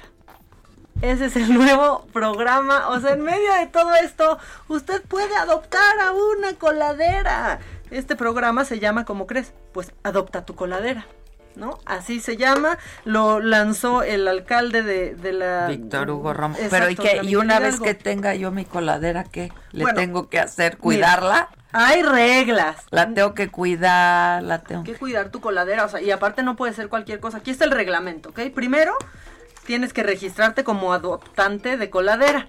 Después eh, habrá geoposicionamiento. claro, ¿qué hay que hacer? Claro, y luego geoposicionamiento del adoptante y la coladera. O sea, no puedes adoptar una coladera que te quede lejos, una que quede ahí cerca de tu casa. Después hacen el diagnóstico y evaluación del estado de tu coladera y eh, pues ya si, si la coladera está en mal estado, lo tienes que notificar a un WhatsApp. O sea, así adoptas a tu coladera. Esto para fomentar la cultura de protección civil, generar conciencia de no tirar basura. De ciudadanía. exacto, estamos en Conciencia de ciudadanía. Híjole, hay más cosas que adoptar ahorita antes que la coladera. Oigan, los perritos los están dejando ahí, en la calle. No manchen. Sí. No, mira, ahorita hasta adopta tu rata. en México, ¿eh? Claro. sí, yo, yo vi la nota que estaba pasando en España, pero ya estaba ya está pasando en México también, que mucha gente por la cuarentena y la soledad y etcétera, pues dijo un perrito. Y, ahorita como ya están saliendo otra vez, les vale, pues ya los sueltan al perrito, ¿no? Pues, pues sí. Y bueno, pues ahora cuiden a su coladera. También hay que hacer programa de adopción de ratas que están saliendo más con esto. Digo, ahorita ya hay más gente en las calles, pero Oye, y cucarachas. Y hay mucho mosco, ¿no? Ay, Cállate. No les ¿Qué está pasando con pues las lluvias? Las lluvias. Adopta tu mosco. Oh, también vamos a lanzar ese programa. Adopta tu mosco, la, la coladera, ay, la rata. ¿Qué más se puede adoptar en esta ciudad de México? el hoyo. Pues yo también el, hoyo. Bache, Una porra para el hoyo. ¿No? ¿Qué onda, amigos? Hola, Adela, ¿cómo estás? ¿Ya tienes tu coladera? ¿Adoptada? No, pero estoy, estoy oyendo que tengo que adoptar mi coladera y mi rata. Sí, para que tengas el kit completo de cuarentena. Pero eso sí yo aclaro y advierto, ¿eh? La gente que abandona a su perro, híjole, se las va a ver negras en la otra vida. Ah, no, que se vayan al infierno esos. Eso estoy diciendo, eso estoy diciendo, porque el perro es para siempre. Pues sí. Yo siempre les he dicho a mis perros que de esta relación uno de los dos va a salir muerto. Y eres tú. Ah, pues el que, el que dure más. Claro. que duren muchos años todos, los dos. por favor. Por favor. Pues fíjate que les cuento. Hay un documental que creo que es el mejor documental que he visto esta semana, de verdad. Es el documental que da cuenta de la vida de Acapulco y de cómo en los años, así como en 1940, 1950, llegó Dennis Stoffer, Errol Flynn, junto con John Wayne y Johnny Weissmuller, que era Tarzán, y de hecho empezaron a comprarse casas en el puerto, y a partir de eso pues llegó este Mia Farrow y un montón de estrellas. Entonces con esa cosa que todo el planeta estaba volteando a ver Acapulco, resulta que empezó el Festival de Cine de Acapulco y empezaron a aparecer una gran cantidad pues de lugares de esparcimiento. Los adultos iban al tequila gogó y los jovencitos iban al limonada gogó. Y unos muchachos que estaban yendo precisamente al limonada gogó tenían un terreno desocupado y le dijeron a sus papás, oigan, nos ayudan a poner un lugar. Entonces resulta que eh, había una canción de Dean Martin, que esta canción se llamaba Baby O, y por eso le pusieron al lugar el Baby O, uno de los tres era arquitecto, y entonces construyeron una discoteca que ellos mismos cuentan en el documental. ¿Eh? Perdón, perdón, perdón. Fui yo. ¿Qué pasó? Me asusté, yo hasta aventé mi celular. Perdón, perdón. Se me metió un audio aquí, perdón. no hay cuidado. Ok. es que estaba buscando lo de Mom I'm in Acapulco. Ajá, exactamente. Pero estos señores que hicieron toda la historia del Baby O legendario y demás, precisamente te cuentan cómo fue una historia de emprendimiento, de superación personal, etcétera, hasta que estaban quebrando y resulta que dijeron, bueno, pues vamos a regalar todo el alcohol, porque pues ok, aquí no viene nadie y nadie nos visita, entonces se pusieron a regalar alcohol, lo que provocó que empezara a ir la gente, y ya para tres noches después ya tuvieron que poner cadena, y esto básicamente se convirtió en un éxito extraordinario que se extendió durante décadas. Y esto es bien interesante porque lo que pasa en ese documental, que es la eh, Baby O se llama, y es la vida del antro, es también la vida de Acapulco y te enseña ese Acapulco tradicional de los 50, cómo empieza la vida nocturna en 60 y 70 y pues te están hablando de algo que tiene una gran tradición y riqueza cultural. Y precisamente, por lo que decías ahorita, Adela, ahora que acaba de salir el comercial este de Mom I'm in Acapulco, ahí esto tuvo un problema muy grande porque nada más se pusieron a ver lo que sería como el puerto Spring Breaker y no se pusieron a ver que el puerto en realidad significa muchísimas cosas para muchísima gente. Una amiga mía estaba poniendo cómo le había dolido el, el anuncio porque pues ella en su infancia la pasó en Acapulco y decía que precisamente lo que habría que recalcar es que hay un Acapulco para cada clase, para cada uso, para cada persona, y cómo la gente lo recuerda, ¿no? Y resulta que me puse a investigar, tenemos una herramienta en Trendo que nos deja ver el Internet del pasado, o sea, podemos ver una página web como fue, no ahorita, sino como fue en cualquier época que queramos.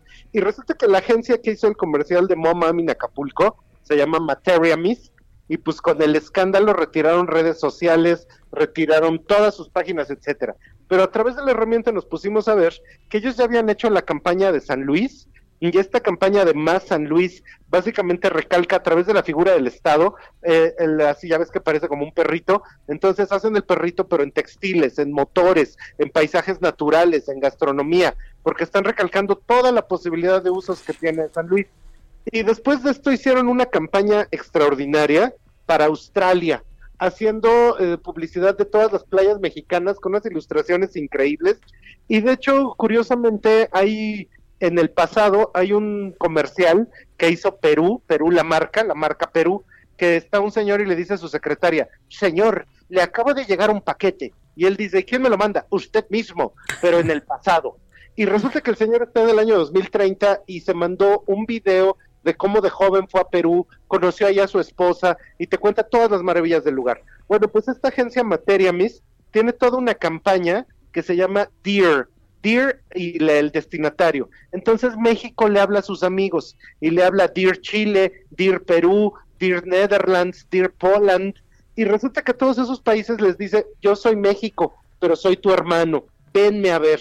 Y cuando tú ves esos anuncios, son una maravilla de cómo entienden la belleza de, la, de los paisajes, de la gastronomía, increíblemente bien hecho. De hecho, se pueden ver porque Enrique de la Madrid, que fue secretario de Turismo, los tiene en su YouTube entonces ahí en su YouTube tiene muchos videos de cosas que él opina y demás, pero está toda esta campaña de DIR Perú, DIR este, cada país del mundo, por DIR Poland también está, pues porque precisamente se hizo en su tiempo. Mm, Y ahorita estuvimos haciendo uno de nuestros este, enviados de Trendo, se fue a ver a los Tuluminati y resulta que lo que estuvo viendo es que pues en Tulum ya está todo abierto y que básicamente pues la gente no se está protegiendo. Pero que está el contagiadero también a todo lo que Pues da. por eso, sí. por eso. Entonces aquí el gran problema es cómo hablamos para poder reactivar el turismo, pero un turismo responsable. El gran problema de Mom Aca- I'm in Acapulco es que era básicamente como turismo Spring Breaker, este, vamos a echar relajo, casi Ajá. casi vamos a destruir el cuarto de hotel,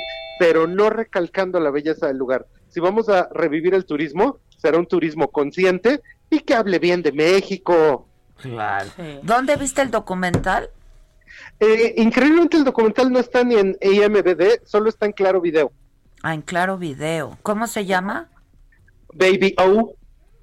Ah, hay que verlo. Ok, Baby Está re O. bueno. Sale Verónica Castro. Pues es que el. Baby O Sí, que estaban luchando y publicaron que estaban luchando para sobrevivir precisamente porque esta pandemia casi lo mata. Sí. Sale mi Entonces, Gus. Eso es lo que hay que sobrevivir. Bueno, ¿no? pues lo vamos a ver. Te mando besos. Cuida tu Gracias, mascota. Adela. Bye. Bye. adiós, igualmente, bye. Bye. Una pausa y volvemos.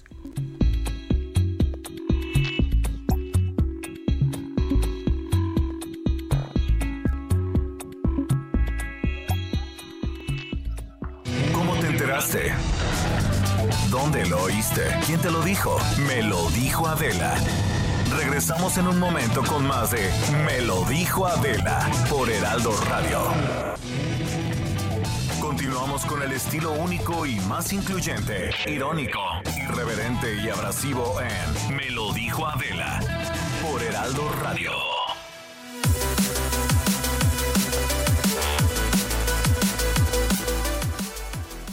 Gracias al espacio de Me lo dijo Adela. Amigos, pongan mucha atención en este instante.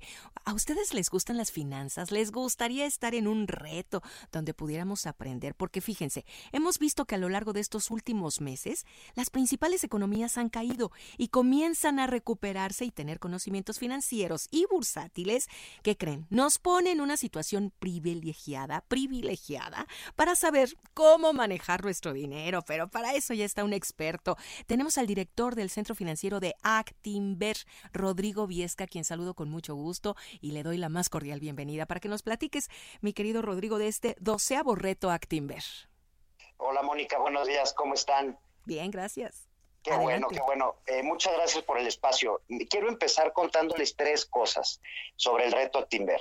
La primera es que pueden ganar 500 mil pesos en efectivo, además de muchos otros premios, más de 2 millones de, de pesos en premios, pero pueden ganarse 500 mil pesos en efectivo. La segunda, compites contra otros en un simulador de inversiones. Esto es muy importante. Compras y vendes acciones, fondos de inversión, vas armando un portafolio y vas generando un rendimiento para ganar. Y la tercera, que desde mi punto de vista es la más importante, es que aprendes muchísimo a través de cursos y talleres que están incluidos incluidos en la inscripción de este reto Actinver, más de 35 cursos eh, impartidos por expertos en finanzas, Bolsa Mexicana de Valores, expertos de Actinver, este, y, y esto es lo más valioso, sobre todo considerando el contexto en el que nos encontramos, ¿no? Eh, te platico brevemente, si, si me permite, la historia y el objetivo del Sí. reto. El reto, que es la doceava edición, el reto tiene como misión eh, eh, fomentar la cultura de inversiones en México, fomentar la cultura de, de las finanzas personales y que, como te decía, en este contexto que estamos viviendo es muy, muy relevante, más que en otras ocasiones probablemente, por todo lo que nos va a exigir el futuro y que ya lo estamos viendo día a día, en donde es importantísimo estar preparados, eh, dominar lo que está pasando con mi patrimonio. Todo esto nos va a dar el reto Actinver, ¿no? Eh, este, el participante va a vivir una experiencia única, va a vivir una experiencia en donde va a estar compitiendo contra otros mexicanos, eh, generando un portafolio. No es necesario ser experto, Mm. no es necesario ser experto, eso es importantísimo. Al contrario, nos va a enseñar, nos va a empezar a formar en la parte de, de finanzas personales, nos va a permitir saber qué está pasando con nuestro dinero nuestro banco. Este, entonces, no se desanime aquel que no sabe, que siempre lo ha considerado como un, un mito. Al contrario, es para ti, es para esa persona, Mónica, ¿no? Es para esa persona que tiene curiosidad por conocer más sobre el medio, el medio y el sector del- de las inversiones. Y crearnos interés, Rodrigo, también. Exactamente, exactamente. El, el proceso de inscripción, por cierto, es muy fácil. Hay que ingresar a retoactimber.com. Ahí van a ver todas las condiciones. Ahorita estamos en una etapa todavía con descuento del, del precio de mil pesos que tiene este, este reto. Ahorita está con 20% de descuento hasta el 16 de agosto, así que aprovechen, inscríbanse. Es una inversión, no lo vean como un gasto. Si no ganamos, es lo de menos, porque todo lo que nos llevamos de experiencia y de conocimientos eh, vale muchísimo, vale muchísimo, muchísimo. Eh, y, y, qué decir de, aparte de lo que se van a divertir, de verdad inscríbanse, no se van a arrepentir. Hoy necesitamos una eh, conciencia especial con no solo lo que está ocurriendo, sino lo que viene ya diferente. Ya llegó esto para quedarse, como dicen, la nueva normalidad. Este va a ser indispensable tener este tipo de conocimientos. Claro, enseñar, educar en temas financieros para enfrentar cualquier crisis es indispensable hacerlo con este reto Actimber, Rodrigo. Otra vez, ¿qué descuento? ¿A dónde nos inscribimos? Seguramente la gente está preguntándose eso. Retoactimber.com 20% de descuento hasta el 16 de agosto. De, de, todas maneras, continúan las inscripciones hasta el 4 de octubre y el 5 de octubre comienza este reto Actimber doceava edición, que dura siete semanas, siete semanas de diversión, de conocimiento y de preparación, Mónica. Ok, va a estar padrísimo porque, fíjense, aprendemos, competimos, ganamos de por vida, ¿no? Es un, un evento donde el pago es una verdadera inversión para siempre y además hay que cuidar nuestro dinerito, ¿no? Eso es lo que, lo que, lo que queremos, que nadie nos diga, ay, no, mira, esto es así. No, no, no, a ver, a ver, yo tengo conocimientos. Está padre, mi querido Rodrigo Viesca, director del Centro Financiero de Actimber, de nueva cuenta la página y nos vamos. Retoactimber.com. Y muchas gracias por todo, Mónica. gracias a ti. Hasta pronto, amigos, a inscribirse. Gracias. Continuamos. Que nos mandes el pack no nos interesa. Lo que nos interesa es tu opinión. Mándala a nuestro WhatsApp 5521 53 71 26. En Me lo dijo Adela, te leemos te escuchamos y te sentimos. Tiquitiquitín, tiquitín. ¿Qué hacemos?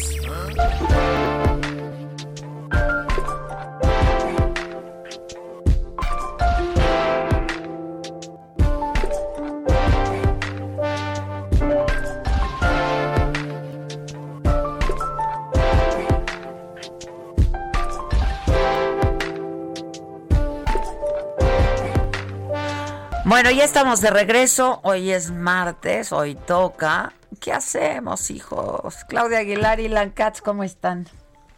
¿Cómo estás, Adela Macacats? ¿Cómo están? ¿Qué hacemos con Samuel García? ¿Qué hacemos con la fiesta de Lozoya? ¿Qué hacemos? Con el niño de ocho años arrestado. ¿Qué hacemos con las órdenes de aprehensión? ¿Qué hacemos? ¿Qué hacemos? empecemos por Samuel García, que está más cotorro, y ya de ahí Está muy cotorro. Nos vamos a lo denso. A ver, viene. Oye, en una frase, Ilan, ¿a poco no? Sobre el matrimonio y la propiedad privada. No, no, no, qué cosa. Si me casé para verte yo, no para que te vean todos. Qué joya, además usaste la internación, me casé contigo para mí, no para que andes enseñando. Es que lo veo y me vuelvo a enojar y todavía la otra dice, perdón, perdón. o, sea. Bueno, pero es que ese es justo el problema que tenemos en este país tan, oye, tan asimilado, tan introyectado, no sé cuál sea la palabra del machismo cotidiano, que acabas diciendo perdón. Sí, está muy cañón. Sí, te acabas sintiendo culpable, como con un ataque de celos sí, o sea, de, híjole, le provoqué A mí lo que me justifica, yo lo que veía era esto. A mí lo que me llama la atención es que le han de haber metido una regañiza peor que la de Julia Abdala a Manuel Butler cuando dijo que no era su concubina, porque se ve, se le ve la cara a Samuel García profundamente cagoteado. Pero, pues, yo, yo, ya no sé si fue por ella o cagoteado por pues por, por redes. Redes. Las mujeres de su partido. O sea. llegar a la gobernatura, pues que se cambie al PES. Ah, perdón, ya perdió el registro. Que se cambie a cualquier otro partido. No, pero el Movimiento Ciudadano, un partido que se dice de izquierda, donde tienes a Pati Mercado, donde tienes a Marta Tagle, o sea, donde tienes a feministas, personas activistas de los derechos de las mujeres, que hacen cotidianamente en su labor énfasis en la libertad, que cotidianamente denuncian la violencia masculina y todo esto que implica decirle a una mujer que no puede enseñar su rodilla o lo que quiera enseñar, ¿no?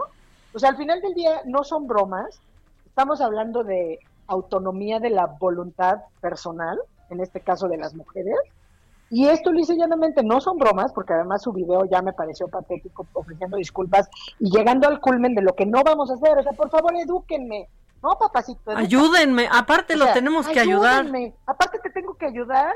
Digo, pues ya si no leíste, pues ponte a leer, ponte a estudiar, deconstrúyete. O sea, hay hasta podcast que les recomiendo, el de mi querida Jimena Ábalos de Estética Unisex, y a lo mejor ahí aprende algo, que se deconstruya, pero las mujeres no estamos para educar. Y lo que sí es que se tiene que hacer énfasis en que esto, todo tipo de violencia masculina es violencia, no son bromas. Y ese es el machismo cotidiano y es lo que te iba a decir, ese es el problema, que los chistecitos y las bromitas y eso pues se convierten en el machismo cotidiano. normalizado. Ay, pero si era broma. Exacto, lo acabas de decir perfecto, machismo cotidiano normalizado.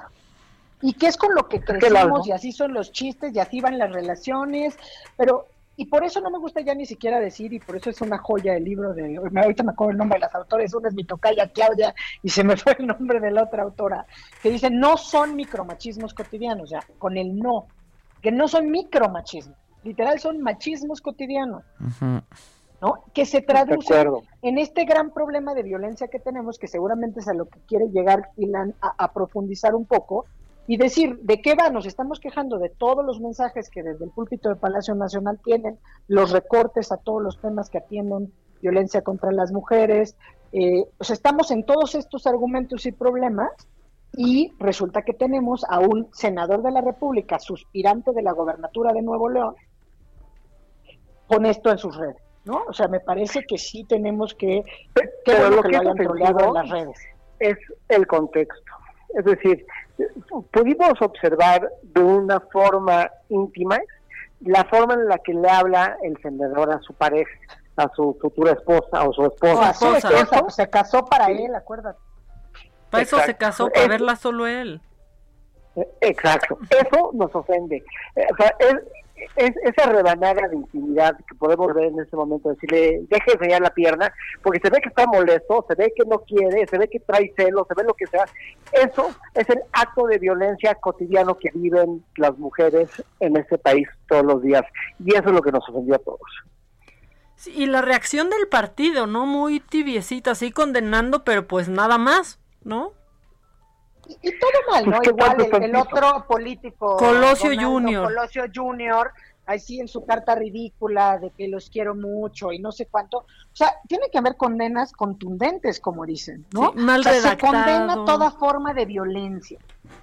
Toda forma de violencia en contra de las mujeres. Y esto que es la escuela y es el ejemplo de lo que no se debe hacer de principio a fin y de lo que las mujeres no debemos aceptar, por ningún motivo, razón o circunstancia.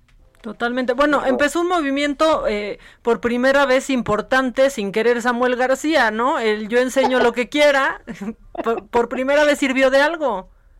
Exacto. y como todo está mal, ¿qué tal que ahí también ya se infiltraron entre los ultras conservadores y los ultramachistas ya también tergiversando el hashtag de yo enseño lo que quiero online. Claro, no. Ya de, ténganse tantito respeto, bueno. Y gente que lo, que lo defiende, ¿no? Y que también, o sea, sacan estas cosas los, lo peor de todos, porque gente que lo defiende de, bueno, pues yo tampoco quiero que mi esposa ande enseñando. Ah, ah bueno, pues, pues váyanse a formar su partido a ver en dónde.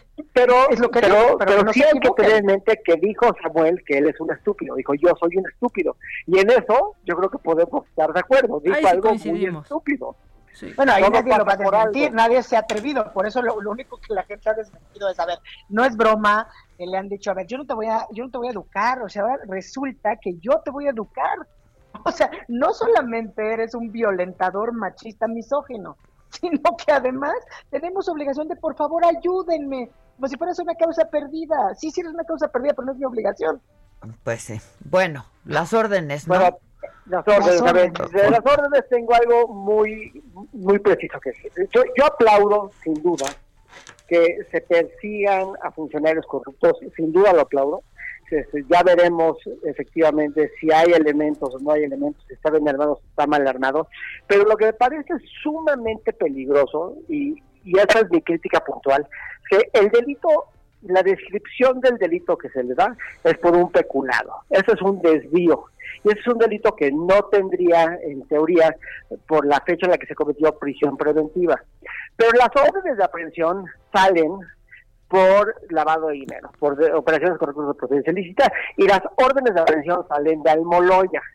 Entonces se le está dando un trato de narcotraficante peligroso a unos exfuncionarios que la realidad cometieron un delito que no tendría por qué tener prisión preventiva.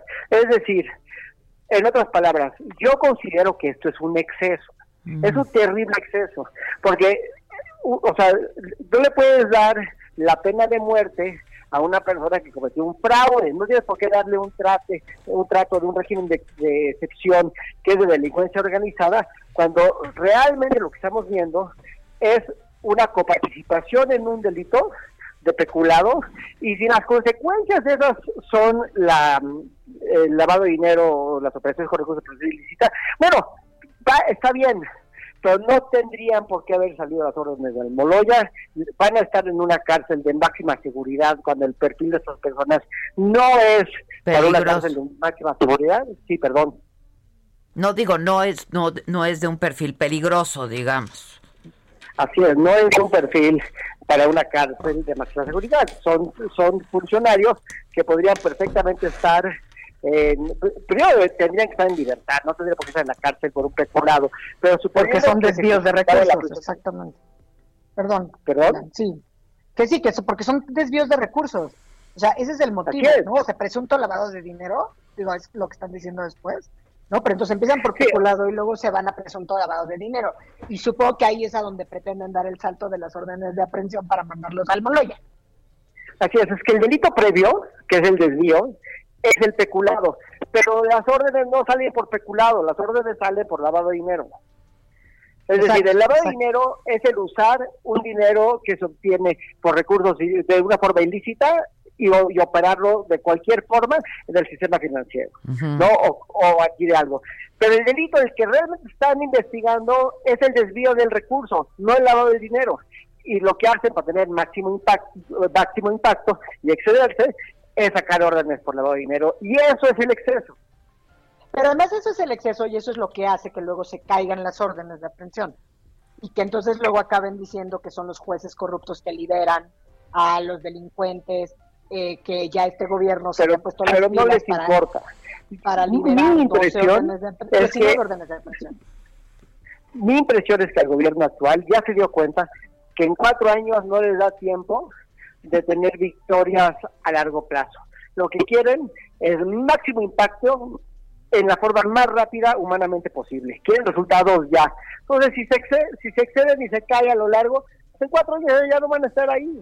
En cinco años, pues que se arregle el problema. Lo que quieren es un gran impacto mediático y un gran castigo para sus contrincantes este, políticos, porque pues están persiguiendo a gente de Osorio, claro está que esto trae pues dedicatoria con nombre y apellido. toda gente de Osorio. Toda la gente de Osorio y además pues trae obviamente el impacto político de que desde hoy en la mañanera también estuvo diciendo que sobre esas órdenes de aprehensión que se habían librado, ¿no? Incluido entre ellos, además con nombre y apellido, Jesús Horta, ex jefe de la Policía de la Ciudad de México, y justamente pues lo que dice el presidente se está cumpliendo con la responsabilidad en sus dos vertientes de su típico discurso, ¿no? De no tolerar la corrupción y de no ser encubridores, y que ellos no van a ser encubridores de nadie en esta administración. Entonces, pues sí, como dice Ilan, pues a lo mejor van a dejar todas estas cosas a que se caigan o a que igual como hicieron en otro sexenio con la maestra, ¿no? Que pues es un costo pues que asumes políticamente, pero mientras pues te llevas a lo mejor las ventajas de tu narrativa. De acuerdo, pero todo eso está muy bien, o sea, que, que procesen a delincuentes está muy bien, pero con proporcionalidad. Todos tenemos derecho a que se los juzgue de una forma proporcional, de una manera proporcional al delito que se nos está imputando. Y pues una cosa es un peculado y otra cosa es ser el chapo. Ya. Oye, este, ¿quieres agregar algo a eso, Claudia? No, estoy totalmente de acuerdo con lo que dice Ilan, ni para qué agregar nada. ¿Cuál es el eh, siguiente punto en la orden del día? No, el siguiente punto es que una jueza admite a trámite un amparo presentado por la defensa de Rosario Robles. Pues sí. Pues mira, eso, eh, eso obedece claramente a un temor clarísimo de todos los abogados de este país de ser perseguidos por el ejercicio profesional. Sabemos que los Cuellos lo hicieron el día de hoy, fue headline, vemos que los abogados de Rosario lo están haciendo, vemos que hay otros casos mediáticos donde hay abogados ya con órdenes de aprehensión. Hay un temor en el gremio de persecución latente en asuntos mediáticos que incomodan a la fiscalía y probablemente al ejecutivo y eso yo creo que es sumamente lamentable. Bueno, la persecución a los abogados sin duda, ¿no? Porque pues al final del día en el gremio pues tendríamos que hacer y tienes el derecho a hacer valer la una adecuada defensa para quien sea mientras estés dentro de los cauces legales tú mismo, ¿no? Pues es tu cliente, ¿no? Es tu cliente. Pues sí, claro. Y, y, y, como dicen los principios de derechos humanos, ¿no? Pues todo, tiene, todo mundo tiene derecho a una defensa. Sí, pero parece ser que el estándar de conducta hoy de la Fiscalía es, o mínimo, generar un grave temor en ciertos defensores o perseguirlos activamente. Y la prueba está el día de hoy en estos amparos que se han presentado. O sea, yo nunca, nunca he conocido a alguien que, que presente un amparo en contra de una orden de aprehensión porque está contento o porque está tranquilo.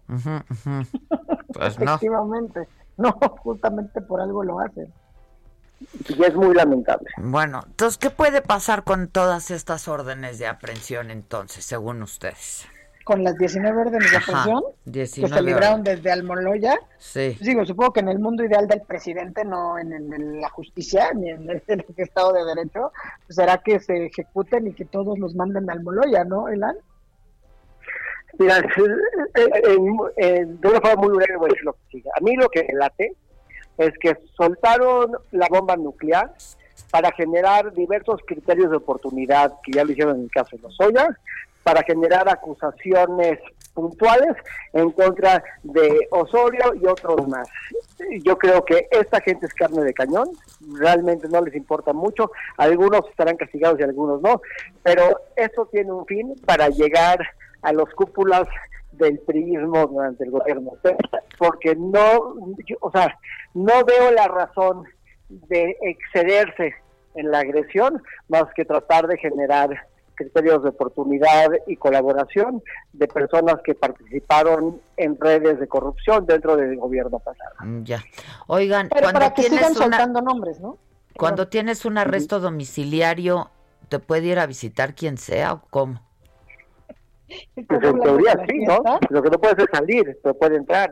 Ah, sí. Puede gozar no quien sea, pero puede entrar tu familia. Sí, por la fiesta, Claudia, justo Por la en la fiesta, Por la fiesta. de los Oya. que estás hablando de la fiesta de los De los Oya, sí. Pues sí, mira, la verdad es que... Perdón, lo que yo quiero decir es que, pues sí, si estás en arresto domiciliario, en teoría te pueden ir a visitar, estás en arresto domiciliario, lo que no puedes decirte. Esto pues solamente apel- apelaría al sentido común y a tener tantita, híjole, no lo quisiera decir así, pero pues a tener tantito pudor, ¿no? O sea, no sé qué le pasa. Tantita madre. Pues sí, Sí, lo iba a decir así, pero no me gusta estar hablando a las madres. y cómo se aparte todo se no filtra, todo pero se filtra, ya todo se madre. sabe. Este Sí, no, sí, festejando sí. con Chateau Margos botellas de 25 mil pesos cada una según la crónica de Según Carlos la Loreto. crónica. Ajá. Que además le llevaron Sencillo, tres. Muy sencillo. Fueron tres en una caja de madera, venían tres cada una de 25 mil pesos. Cada una de Ya ves, es que ellos son Bien. sencillos, digo.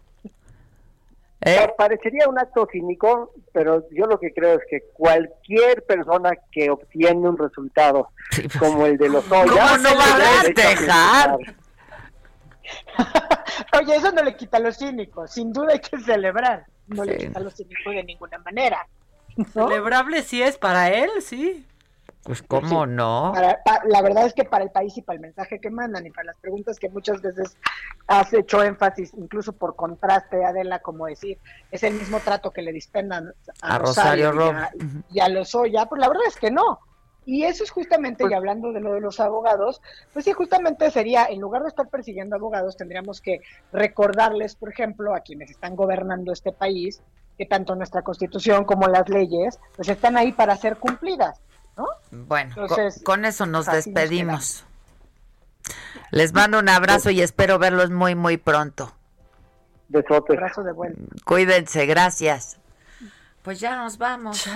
¿Tienes llamadas? ¿Algo? tiene Tengo un minutito, menos. Mm, pues la gente ahora sí me hicieron reír.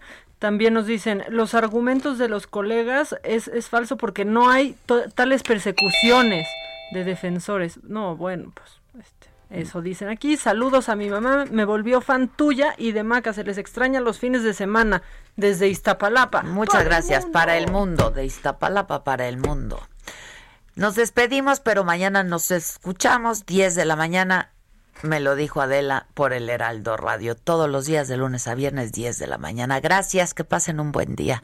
Y yo los espero en Saga, 7 de la noche en vivo, Maca por ahí de las 6, la Macanota. ¿Los espero? ¿Los espero a todos? Los espero, los espero, los espero. No te vayas, quédate por siempre, para siempre, para siempre amarte.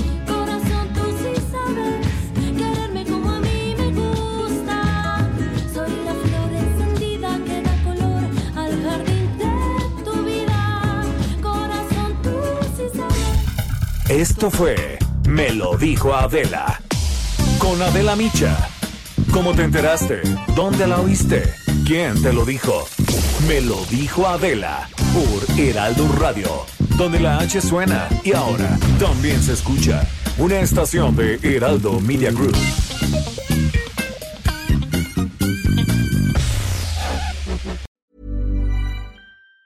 Planning for your next trip? Elevate your travel style with Quince. Quince has all the jet setting essentials you'll want for your next getaway, like European linen, premium luggage options, buttery soft Italian leather bags, and so much more. And it's all priced at 50 to 80% less than similar brands. Plus, Quince only works with factories that use safe and ethical manufacturing practices. Pack your bags with high-quality essentials you'll be wearing for vacations to come with Quince. Go to quince.com slash trip for free shipping and 365-day returns.